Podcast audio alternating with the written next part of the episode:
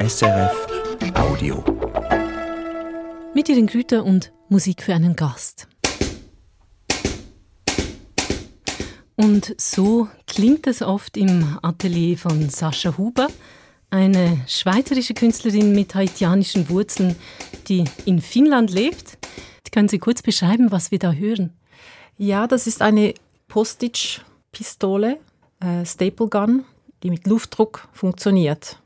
Also ich muss den Auslöser drücken, aber nicht mit Kraft. Aber wenn ich das sehr oft wiederhole, dann ist es etwas, was ich nicht den ganzen Tag mache. Das, das mit Unterbruch. Arbeiten Sie mit Ohrschützern? Ja, genau, das ist schon wichtig. Ohrschützer und auch Augenschutz ist notwendig. Ein ziemlich martialisches Gerät, eine Waffe schon fast. Was mögen Sie an diesem Arbeitsmittel?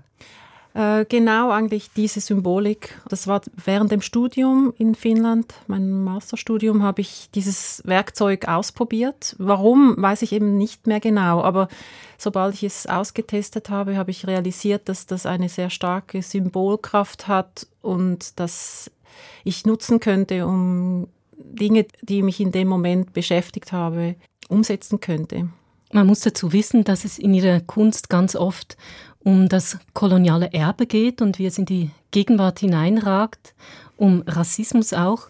Und sie machen mit dieser Bostich-Pistole ganz erstaunliche Bilder, oft Porträts. Wir werden noch sehen, wie sie diese Arbeit rund um die Welt geführt hat. Jetzt sind Sie eigentlich gerade wieder zurück auf dem Sprung nach Finnland, wo Sie schon seit mehr als 20 Jahren leben.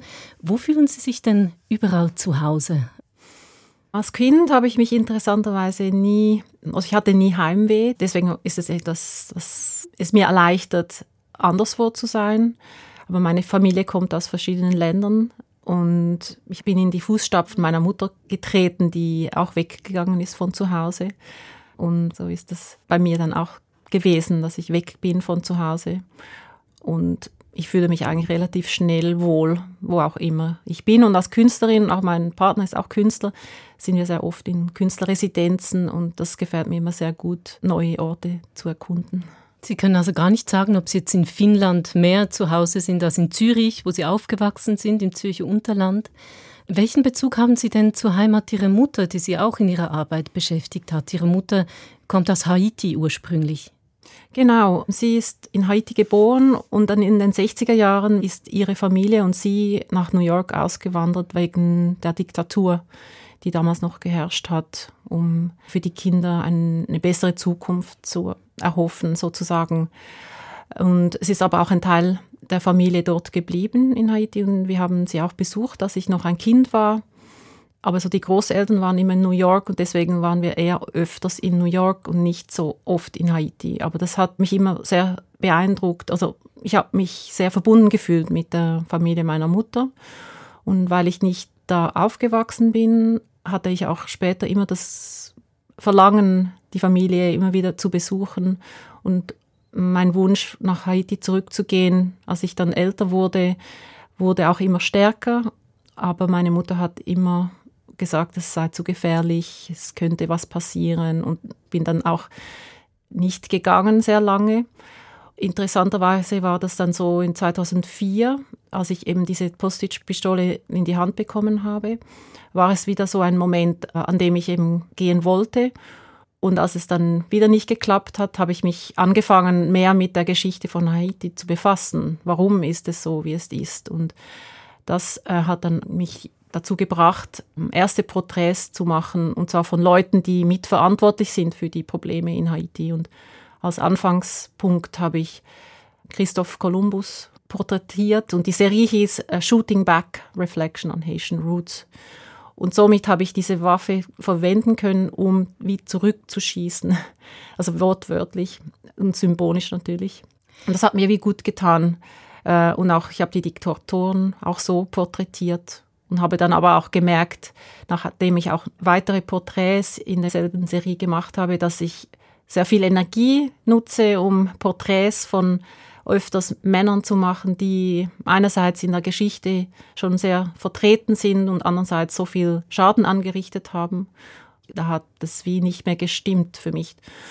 Und so hat sich dann diese Methodologie vom Schießen mehr in ein Zusammennähen der kolonialen Wunde entwickelt, weil ich dann immer mehr auch Porträts von Leuten gemacht habe, die wirklich Opfer wurden von dieser äh, schrecklichen Geschichte. Wir werden auf diese Porträts noch zu sprechen kommen im Laufe dieser Sendung. Vielleicht, dass man ein Bild vor Augen hat. Diese Porträts, die Sie mit den Bostitch-Klammern machen, die sehen, wenn man nahe rangeht, aus fast wie gezeichnet, gestrichelt mit feinen Strichen. Diese Klammern haben auch, wenn man sie ganz nah aneinander setzt, dann werden sie zu einer Fläche, zu einer metallischen Fläche, die reflektiert. Wenn man davor steht, sieht man den eigenen Schatten darin gespiegelt. Das sind interessante Verbindungen, die da entstehen. Jetzt, bevor wir die erste Musik hören, können Sie sagen, hat das mit Ihrer Kindheit zu tun, dieses Lied? Haiti Cherie mit Harry Belafonte. Ja, das Lied kenne ich schon lange. Ich weiß nicht genau, wann ich es das erste Mal gehört habe. Es gibt verschiedene Versionen und ich habe jetzt die englische Version von Harry Belafonte gewählt, welches nicht eine genaue Übersetzung ist vom Lied selber, das ursprünglich ein Gedicht war und erst 1952 zu einem Lied wurde.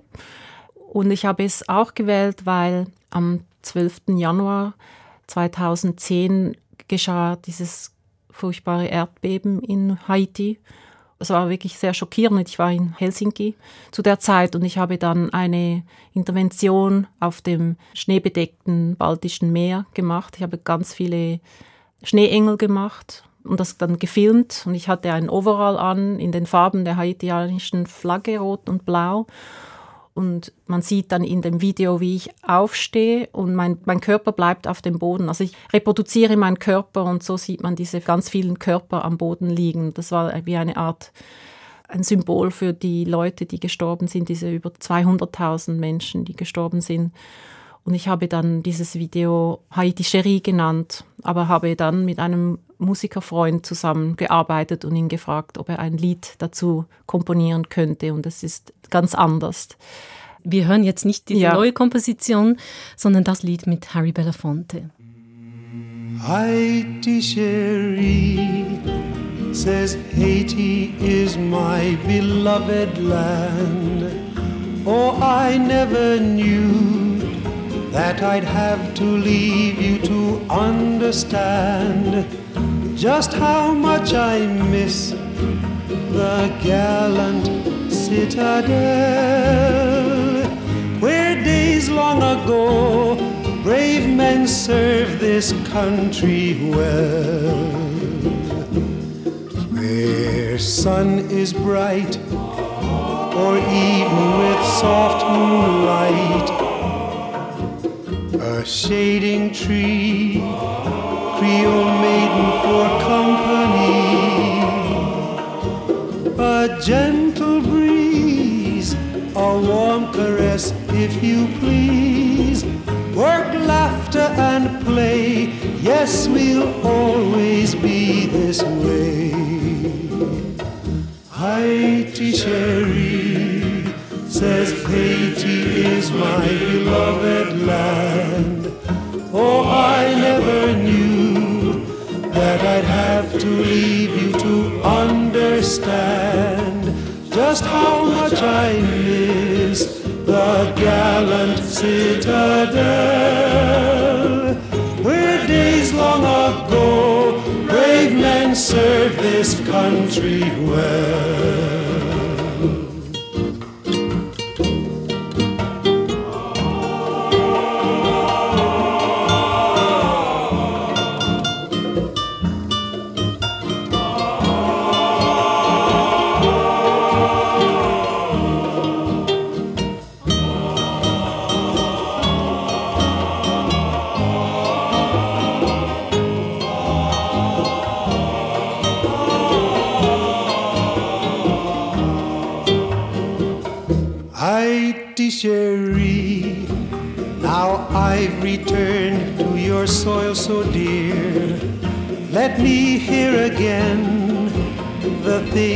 that give music to my ear. The shepherd's horn that welcomes the rising morn. When roads overflow as crowds to Iron Market go. When the sun is bright, or evenings with soft moonlight, the shade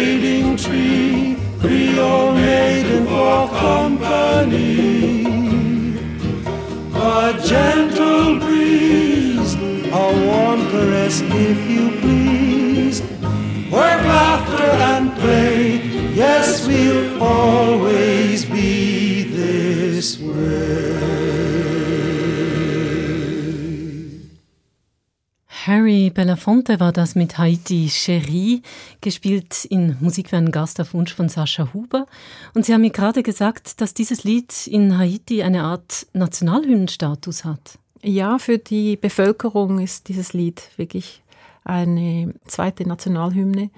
Und eben die Originalversion ist etwas anders, als sie jetzt Harry Belafonte vorgetragen hat. Und es hieß auch ursprünglich Memory of Haiti, also Erinnerungen an Haiti. Und jetzt ist eben Haiti Cherie.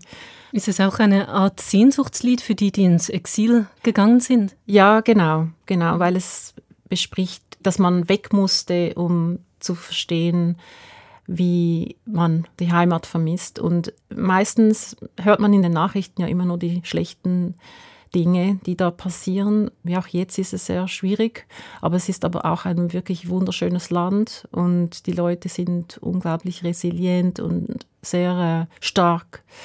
Die Geschichte von Haiti ist auch sehr, sehr interessant. Jetzt gerade am 1. Januar war der Independence Day von Haiti, das war 1804 und es war die erste Nation, die frei wurde von Sklaverei, First Black Republic sozusagen. Es war die erste Nation, wo wirklich schwarze, frühere versklavte Menschen selbstständig einen Staat gegründet haben. Sie haben die Botschaft der französischen Revolution ernst genommen. Egalité, Gleichberechtigung allerdings mit blutigen Folgen. Ja, aber eben interessant ist es wirklich, was Dekoloniality, also Dekolonialismus bedeutet, also wirklich wortwörtlich. Und die Flagge zum Beispiel war ja französisch und man hat die weiße Farbe dort aus der Flagge weggenommen und so entstand die haitianische Flagge. Und in der Nähe von der Schweizer Grenze ist ja Toussaint Louverture im Gefängnis gewesen, in Fort du Jour. Er war einer der Anführer dieser mhm. Revolution oder genau, in Haiti? Mit Dessalines zusammen. Und an jedem 7. April wird eine Pilgerreise dahin organisiert, wo man an Toussaint Louverture gedenkt. Und da war ich einmal dabei bis jetzt. Wie war das, als Sie ein Kind waren im Zürcher Unterland? War Ihnen diese Geschichte Haitis bewusst? Hat Sie das überhaupt interessiert damals? Ja, es war immer Teil, natürlich wegen meiner Mutter logischerweise. Sie hat auch immer Musik gehört, haitianische Musik, und das ist mir sehr vertraut, wie sie mit ihren Schwestern kreolisch gesprochen hat und ihren Eltern. Jeder noch nicht mit uns, mit mir und meiner Schwester, immer nur Englisch, weil meine Eltern haben sich in New York kennengelernt und da war die Sprache zu Hause Englisch, Schweizerdeutsch und das vermisse ich auch und dass ich nicht Kreolisch sprechen kann und Französisch natürlich schon, aber nicht sehr gut. Also einfach das, was ich mehr oder weniger in der Schule gelernt habe. Und für mich habe ich realisiert, dass das Kunstmachen nach diesem Link zu Haiti wie eine Art Kompensation ist für das ich nicht Kreolisch sprechen kann und auch nicht genug oft dort war, obwohl auch meine Kunst dort bekannt ist. Es wurde gerade ein neues Buch äh, über die haitianische Kunst produziert und ich bin dort auch drin und das freut mich sehr, dass äh, anerkannt wurde. Sie haben vorhin erzählt, dass es Sie immer wieder nach Haiti eigentlich gezogen hat, dass Ihre Mutter aber äh, Sie gewarnt hat, es sei gefährlich. Als Sie dann doch hingefahren sind, was war das für ein Erlebnis für Sie? Ja, das war ein Jahr nach dem Erdbeben 2011, als äh, das Teil einer Kunstausstellung oder Projekt, das heißt Ghetto Biennale ich habe davon gehört, dass circa 40 internationale Künstler nach Port-au-Prince an die Grand Rue eingeladen werden, obwohl man natürlich seine äh, Finanzen selber organisieren musste. Und eingeladen haben eben haitianische Künstler unter anderem. Und ich fand, okay, dann kann das ja nicht so schlimm sein. Und das hat dann äh, geklappt. Ich und Petri, mein Partner, haben sich beworben und wurden dann eingeladen und haben unseren acht Monate alten Sohn Basil mitgenommen natürlich. Und ich habe erst vier Tage bevor wir gegangen sind, meiner Mutter gesagt, dass wir nach Haiti gehen. Und sie hat dann keine Freude gehabt, aber es ist dann nichts Schlimmes passiert und die Familie hat ein Fest organisiert und es war wirklich sehr, sehr schön, wieder dort zu sein. Sie haben mir erzählt, dass bereits Ihr Großvater in Haiti ein Künstler war. Hat er Sie beeinflusst? Haben Sie ihn noch persönlich gekannt? Ja, ich habe ihn gekannt und absolut hat er mich beeinflusst oder seine Bilder, die bei uns auch hängen und seine Geschichte als äh, Autodidakt. Er war Autodidakt und hatte 1944 Le Centre da, also diese Kunstschule dort mitbegründet, die es heute noch gibt, wo äh, Materialien für die Künstler zur Verfügung stehen und junge Leute, die können dort äh, malen und es hat wirklich sehr talentierte Leute dort und auch, auch in der Musik sehr, sehr äh, gute Musiker im Land. Die allererste Arbeit, die ich von Ihnen gesehen habe durch Zufall, das war in Leukerbad im Wallis. Das war ein Porträt des afroamerikanischen Schriftstellers James Baldwin. Und die haben sie in der Technik, von der wir vorhin gesprochen haben, in dieser Tucker-Technik, auf einen hölzernen Fensterladen eines Schales gemacht. Dort hat Baldwin eine Weile lang gelebt und geschrieben. Warum war es Ihnen wichtig, von ihm dort ein Porträt zu machen? Also ich war in der Nähe in Sion, ich war in einer Ausstellung dort und wollte dann dahin und ich bin mit Freunden dann nach Leukerbad gegangen, um zu sehen, wo er dort gelebt hat. Und es war nicht so einfach, das Haus zu finden, weil es hat kein Schild. Es steht nirgends offiziell, dass äh, James Baldwin dort gelebt hat. Was noch erstaunlich ist, weil er doch immerhin Werke von weltliterarischem Rang. Ja, genau. Und es ja. gibt auch ein Literaturfestival und ich glaube, Sie haben auch schon zu seinen Büchern dort äh, Veranstaltungen gemacht. Genau. Mhm. Aber es hat ein Gebäude auf dem Weg zu dem Haus, da hat es eine Vitrine und dort drin hat es ein paar Bilder von ihm und einen Ausschnitt des Textes Stranger in the Village und auch den Vermerk, dass äh, Goethe dort vor Ort war. Also sie teilen diese Vitrine mhm. und ist aber privat organisiert gewesen und er hat seinen ersten Roman dort fertig geschrieben, Go Tell It on the Mountain und ich wollte ja ihm ein Denkmal schaffen, weil er sehr wichtig war. Und ich habe auch eine ältere Dame kennengelernt, die damals ein Kind war, als er zwischen 51 und 53 äh, dort zeitweise gelebt hat. Eins der Kinder, die ihn vermutlich bestaunt haben, das beschreibt er in diesem Essay Stranger in the Village, mhm. wie er eben als schwarzer Mensch in diesem Dorf bestaunt wurde und beargwöhnt auch. Das beschreibt er sehr eindrücklich und schlägt dann den größeren Bogen zum Ursprung von Rassismus. Es geht um Kolonialismus in diesem Essay. Bedeutet Ihnen dieser Text viel, Stranger in the Village? Ja, als ich, als ich das erste Mal den Text gelesen habe und auch mit der Verbindung mit Familie in New York, wo er her ist aus äh, Harlem, hat mich das schon beschäftigt und auch teils auch verstanden, was er meint. Auch ich als Person of Color in einem Dorf aufwachsend und wir waren eine der wenigen Familien mit Migrationshintergrund, kann ich das nachvollziehen. Und auch in Finnland ist es ähnlich weitergegangen. Also es ist immer das, dieses Anderssein.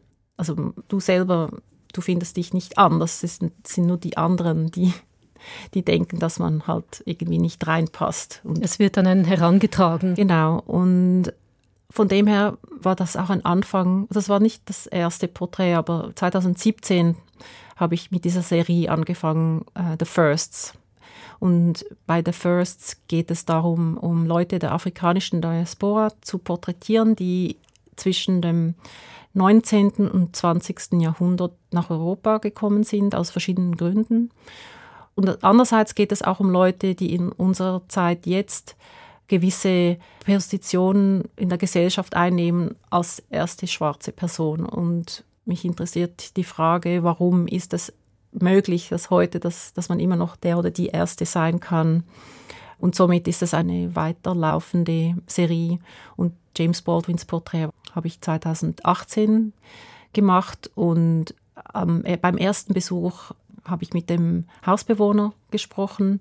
Der kam dann direkt aus, der, aus dem Haus raus zufällig und konnte erzählen, äh, warum wir hier sind und dass ich diese Idee hätte. Und er hat dann auch gleich Ja gesagt, dass ich das machen könnte. Und auf dem nächsten Besuch in die Schweiz bin ich dann hingegangen und konnte den Laden mitnehmen und der hat genau in meinen Koffer gepasst, also ganz, als ob es geplant gewesen wäre, weil ursprünglich wollte ich es schon vor Ort machen, aber das ging dann nicht und dann habe ich es in Finnland gemacht und konnte es dann danach hochbringen auf den Berg und es ist schön immer wieder mal von Leuten zu hören, die es entdeckt haben und ihn besuchen dort sozusagen. Dieser Fensterladen hat also eine weite Reise hinter sich. Wer ihn sehen möchte, er hängt immer noch in Leukebad und vielleicht haben ihn auch einige gerade kürzlich ein Bild davon gesehen im Aargauer Kunsthaus. Da war die Ausstellung über James Baldwin, die jetzt gerade zu Ende gegangen ist. Das nächste Stück hat mit einem weiteren Porträt aus dieser Serie The Firsts zu tun. Es ist Thilo Frey gewidmet, der ersten schwarzen Schweizer Politikerin, die im Parlament war, die im Nationalrat war ab 1971. Es singt Brandy Butler Before the Tide.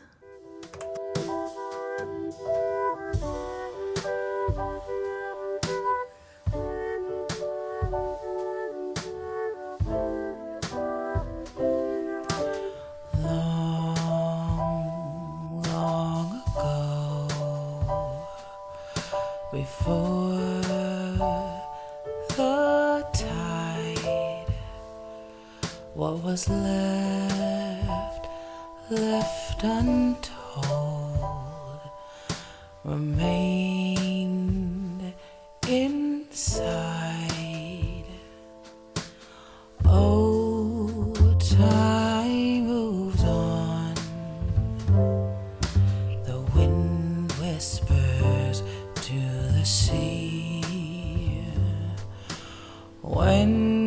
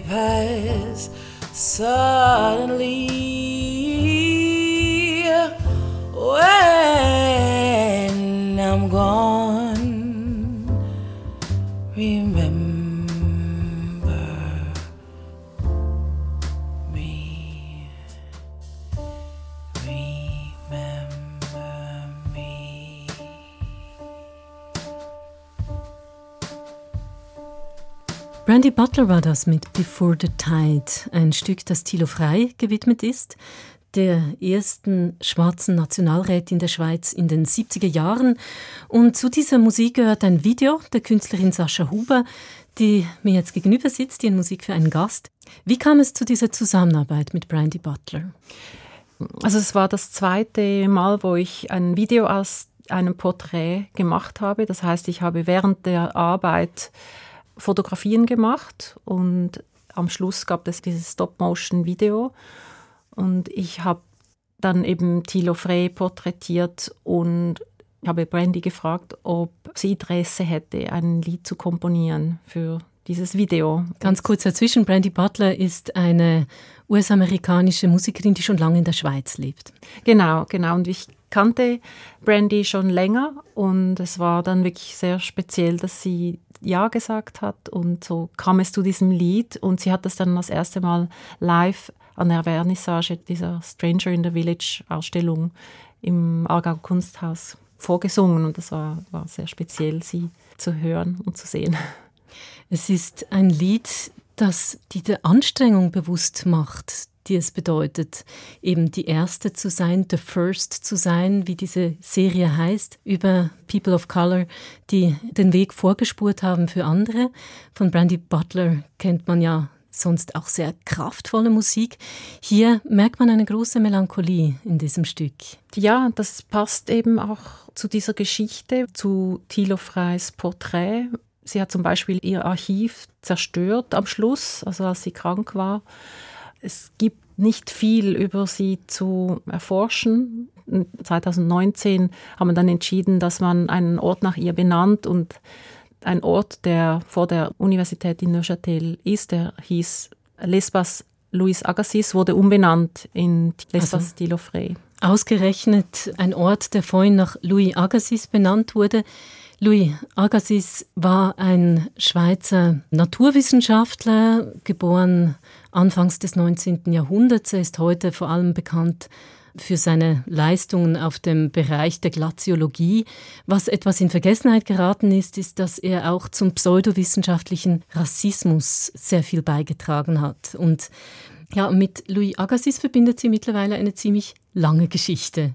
Sascha Huber, Sie haben eine Aktion gemacht 2008, die durch die Presse ging in der Schweiz. Und zwar wollten Sie einen Berg, das Agassizhorn, umbenennen Rentihorn.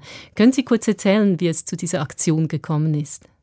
Ja, genau. Also es ist eine nicht so kurze Geschichte, aber kurz gefasst ist es so, dass die Idee ursprünglich von Hans Fessler war. Er ist ähm, Historiker und Aktivist und 2007 hat er diese Aktion Demonte, Demounting Louis Agassiz gegründet und die Idee war, diesen Agassizhornberg, der auf der Grenze zum Kanton Bern und Wallis und drei Gemeinden äh, steht er, umbenennen in Renti. Warum? Also die Idee war, auf die Geschichte aufmerksam zu machen, die man über Agassiz noch nicht wusste, weil man eben ihn bewundert hat wegen der Glaziologie und so weiter. Es hat über 80 Orte, die nach ihm benannt sind auf der Welt, aber dann auch auf dem Mond und Mars und sieben Spezien sind nach ihm benannt. Und das Agassizhorn zum Beispiel hat er selber nach sich benannt. Damals war er noch nicht mal so berühmt. Und Renti war ein Kongolese, also er wurde verschleppt nach Amerika und wurde dort versklavt. Und Agassiz hat ihn nebst seiner Tochter und fünf weiteren Leuten, die auf einer Plantage in South Carolina schuften mussten, ablichten lassen. Damals war die Fotografie war sehr neu und das war das erste Mal, wo versklavte Menschen ohne Kleidung fotografiert wurden von allen Seiten. Und er wollte mit diesen Fotografien die Minderwertigkeit von Schwarzen beweisen. Und Hans Idee war, den Berg nach Renti zu benennen, um Renti selber und Menschen, die dieses Schicksal erlitten haben, ähm, zu ehren. Und er hat mich dann eben eingeladen, in diesem Komitee mitzumachen. Das war ein transatlantisches Komitee mit fast 20 Leuten aus der Kultur, Politik und so weiter, Kunst. Und so kam es, dass ich dann angefangen habe, diese Expedition zu planen, die ursprünglich, ich wollte eigentlich zu Fuß auf den Berg, aber habe dann herausgefunden, dass man schon einen Berg steigen können muss. Und das konnte ich im flachen Finnland nicht so schnell lernen. Ähm, und wollte einfach die Zeit nicht verlieren. Und so kam es dann, dass die einzige Möglichkeit war, mit dem Helikopter so nah wie möglich hinzukommen. Und so ist es dann passiert. Es gibt ein Video von Ihnen, wie Sie in diesem Helikopter eben auf dieses Agassizhorn hochfliegen und ein Schild dort montieren, wo drauf steht Rentihorn. Also Sie haben diese Umbenennung einfach eigenhändig vorgenommen. Steht das Schild da noch?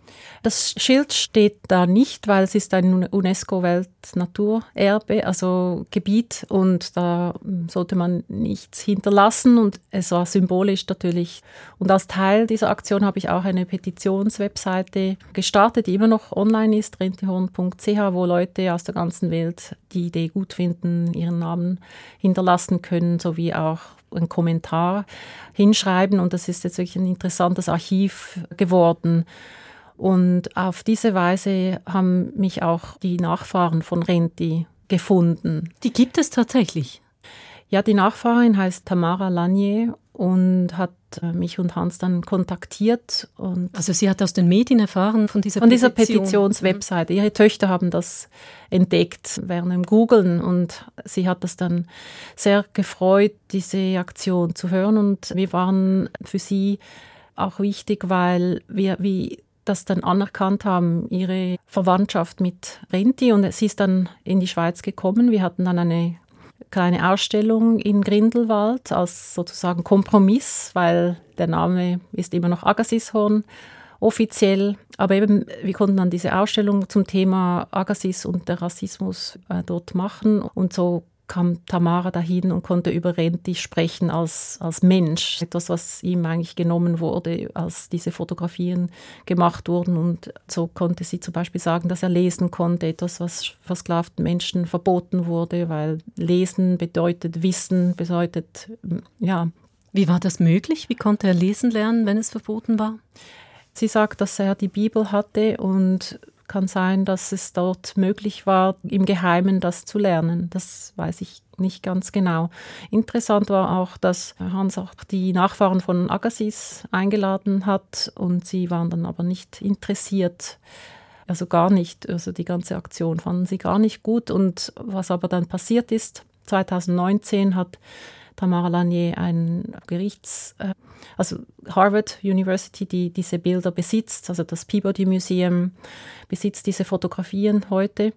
Und sie hat sie verklagt. Und dann war das auch in den Medien, New York Times auf der Titelseite zum Beispiel. Und dort haben die Nachfahren von Agassiz in Amerika haben das gesehen, also die Ur-Ur-Urgroßtochter von Agassiz. Und sie hat sich dann mit Tamara, die auch Ur Urgroßtochter ist von Renti, kontaktiert und gefragt, wie sie sie unterstützen könnten. Und dann haben 41 Agassiz Nachfahren aus Amerika, weil er ist 1846 nach Amerika gezogen und ist dort geblieben und hat eine neue Familie gegründet.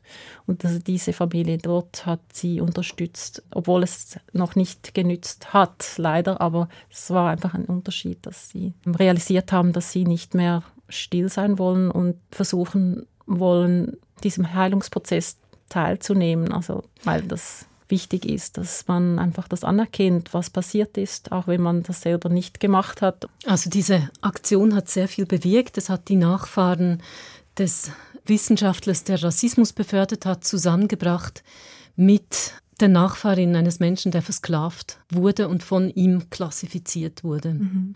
Das Agassishorn heißt aber auf den Karten in der Schweiz immer noch so. Sie sind weiterhin hartnäckig dran an dieser Umbenennung. Haben Sie Hoffnung, dass das noch realisiert wird, dass wirklich auf den Landkarten in der Schweiz eines Tages Rentihorn steht?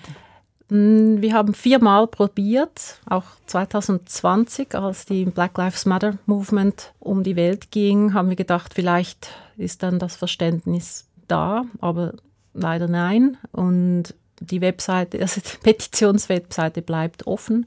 Und es geht auch eigentlich darum, dass man den Dialog anfangen wollte zum Thema Agassiz und was das auch bedeutet für die Schweiz. Und von dem her war es schon eine erfolgreiche Aktion. Und damals wusste ich nicht, dass mich das dann so lange beschäftigen wird, aber es hat es gemacht. Also ich bin danach nach Brasilien. Er hat auch dort eine Expedition geleitet das war 1865, 66 und hat dort 200 Fotografien machen lassen von Afro-Brasilianern in Rio de Janeiro und in Manaus auch äh, indigene Leute ablichten lassen. Und ich habe jetzt äh, 2021 eine Porträtserie begonnen, die heißt Tailoring Freedom. Und da habe ich diese Fotografien von Renti und seiner Tochter und fünf anderen Menschen reproduziert auf Holz und habe dann Kleidung auf die Körper, nackten Körper getackert. Und so kam wirklich dieses Stitching the Colonial Wound. Ihre Arbeit hat viel damit zu tun, eine Würde zurückzugeben. Das nächste Stück, das Sie ausgesucht haben für Musik für einen Gast, hat auch damit zu tun, schmerzhafte Erinnerungen weiterzugeben. Billie Holiday singt Strange Fruit.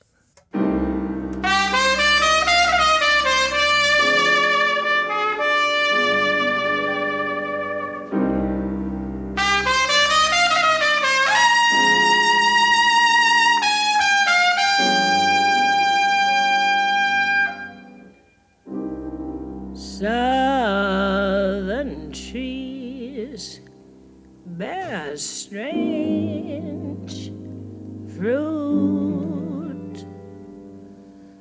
blood on the leaves and blood at the root, black bodies swinging in the southern breeze. Strange from the poplar trees.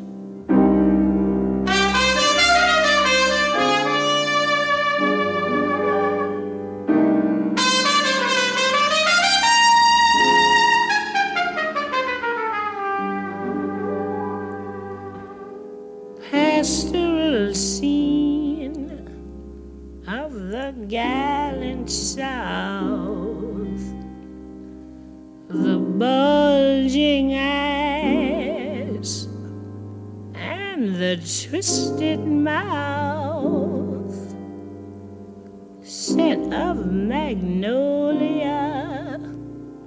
sweet and fresh. Then the sudden smell of burning flesh. Here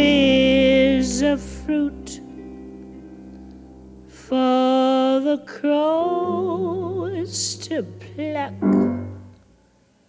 for the rain to gather, for the wind to suck, for the sun to rise for the tree to drop.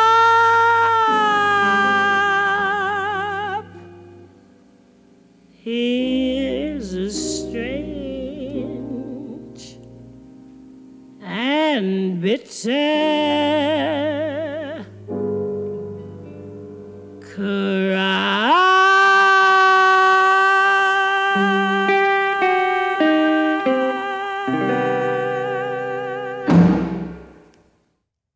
Billie Holiday war das mit Strange Fruit, ein Song, der gegen den Lynchmord an Afroamerikanern protestiert. Ausgesucht für Musik für einen Gast hatte Sascha Huber, eine Künstlerin, die in ihrem Werk ebenfalls das Gedenken wachhält an Menschen, die Rassismus und Gewalt erlitten haben. Warum musste dieses Stück in diese Sendung?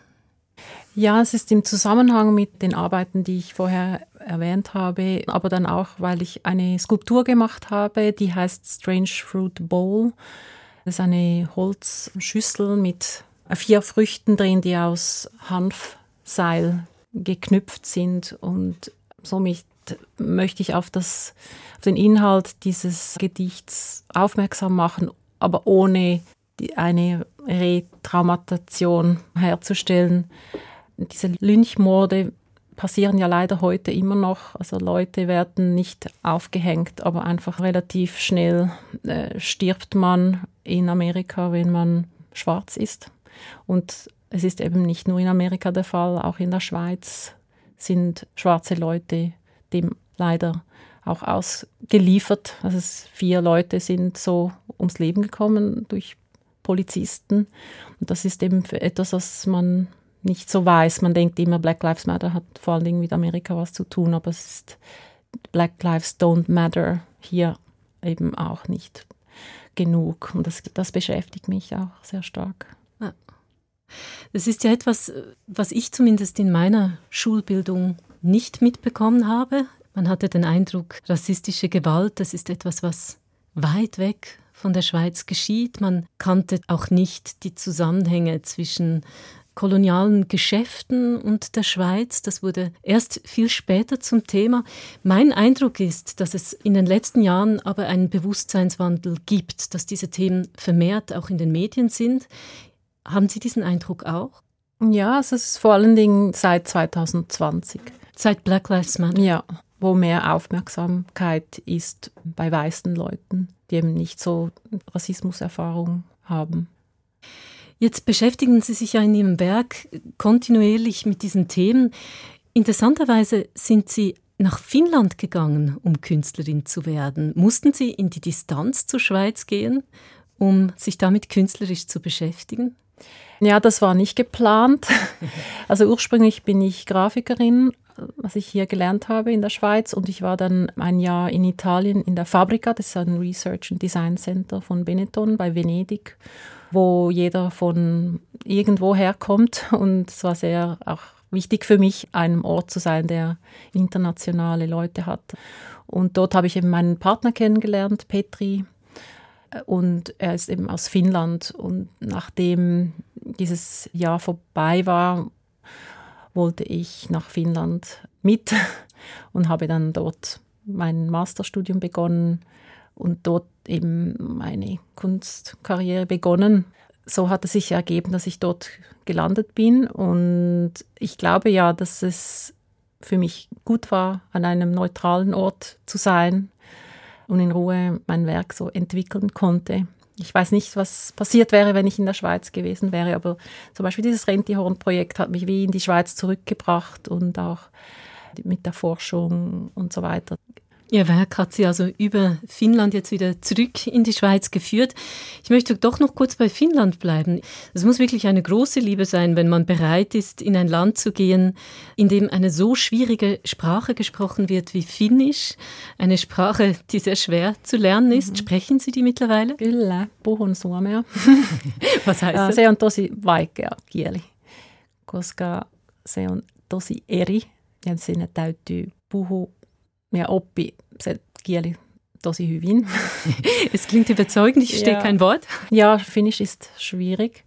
Das stimmt. Wenn man vor Ort ist, ist es natürlich immer leichter, als wenn man es sonst wo lernen würde, obwohl das würde man nicht machen, weil man es nur dort braucht. Ich bin immer noch am Lernen und mir gefällt Finnisch aber schon auch sehr. Und alle sprechen aber sehr, sehr gut Englisch. Da werden die Filme nicht übersetzt auf Finnisch zum Beispiel. Also alle Filme im Fernsehen sind originalsprachig. Es hat äh, Untertitel. Das ist einer der Sachen, warum die Leute sehr gut sprechen. Aber sie müssen Englisch sprechen, sonst könnten sie nicht, nicht kommunizieren mit der Welt. Aber mit meinem Sohn zum Beispiel spreche ich nur Schweizerdeutsch und er spricht auch Englisch und Finnisch natürlich sowieso ja, eben das finde ich auch spannend mit dem Leben, dass man nicht alles planen kann. Ich hätte nicht gedacht, dass ich mal nach Finnland gehen würde oder ich wusste nichts über Finnland. Und jetzt sind viele Jahre vergangen und ja. Und Sie sind immer noch dort, seit mhm. über 20 Jahren. Und das nächste Lied, das wir hören, ist eins, das Sie mit Ihrem Mann verbindet, den Sie zu dieser Zeit kennengelernt haben, als es äh, erschienen ist, 1998 von Morshiba, der britischen Elektroband The Sea vom Album Big Calm.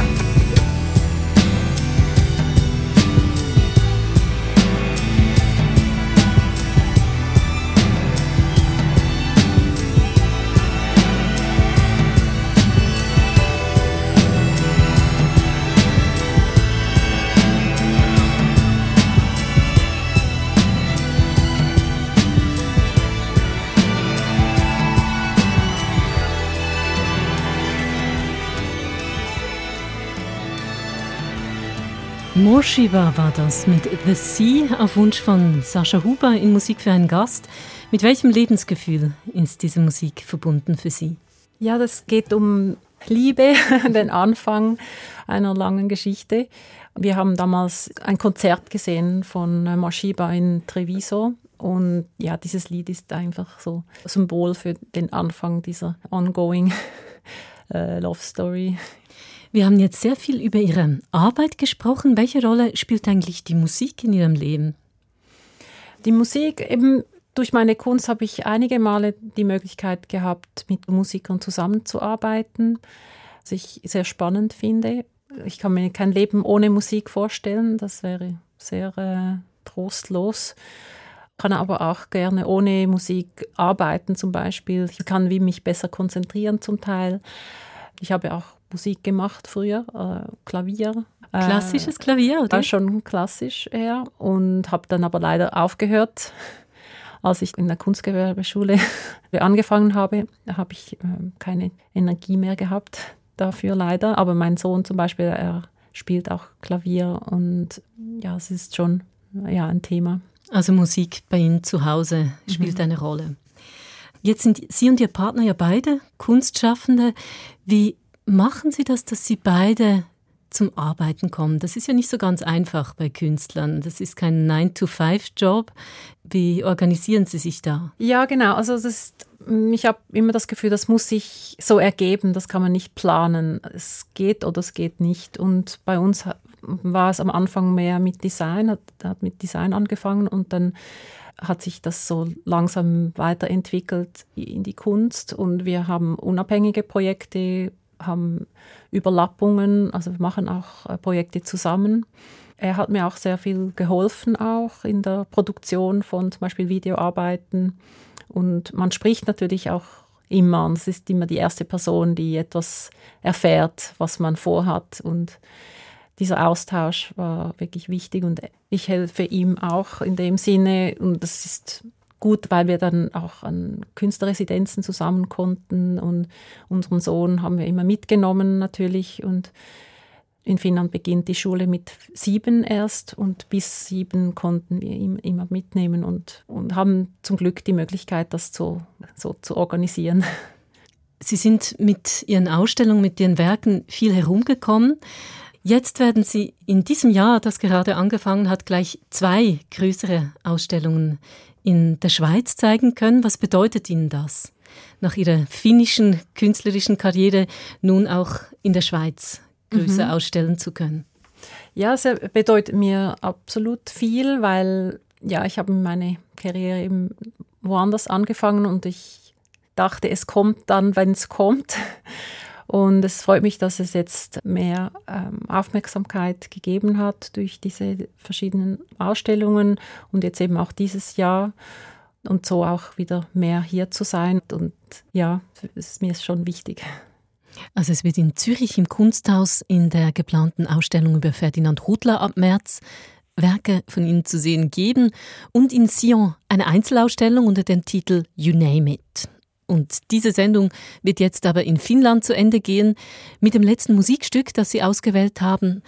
Eine Musikerin, Linda Friedrichsson. Juniper heißt ihr erstes Album. Warum möchten Sie ein Stück daraus hören?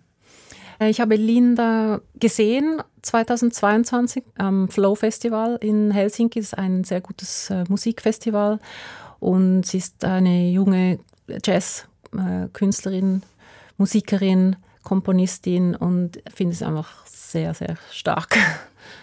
Was gefällt Ihnen an Ihrer Musik besonders? Ist es dieses, ich habe den Eindruck, da ist ein großer Freiheitsdrang dahinter. Etwas sehr Suchendes auch. Ja, also wie sie Saxophon spielt und ich muss sagen, die Live-Performance war wirklich auch sehr spannend. Bin sie jetzt am Verfolgen seit da. Ganz herzlichen Dank, dass Sie in die Sendung gekommen sind, Sascha Huber. Wir hören zum Schluss Juniper mit Linda Fredriksson am Saxophon. Merci.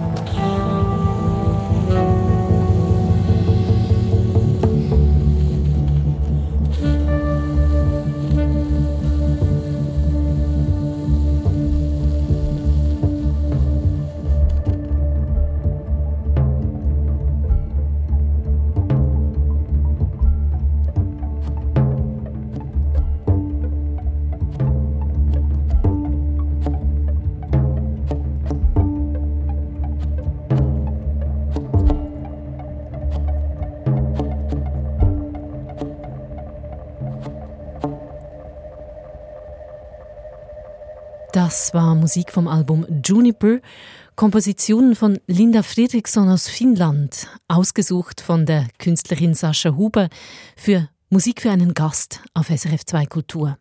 Eine Sendung, die Sie auch online hören können bei srf.ch. Merci für Ihr Ohr. Am Mikrofon war Irin Grüter. SRF Audio.